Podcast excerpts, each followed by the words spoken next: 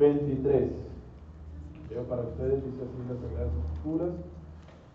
Entonces Pablo, mirando fijamente al concilio, dijo, varones hermanos, yo con toda buena conciencia he vivido delante de Dios hasta el día de hoy.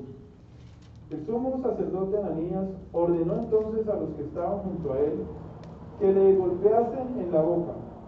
Entonces Pablo le dijo, Dios te golpeará a ti, pared blanqueada.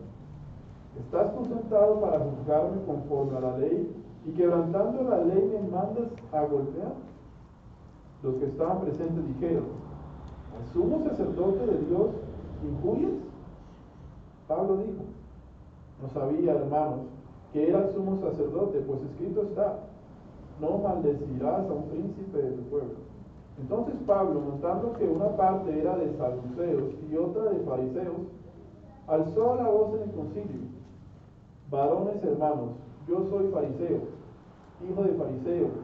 Acerca de la esperanza y de la resurrección de los muertos se me puso. Cuando dijo esto, se produjo disensión entre los fariseos y los saduceos, y la asamblea se dividió, porque los saduceos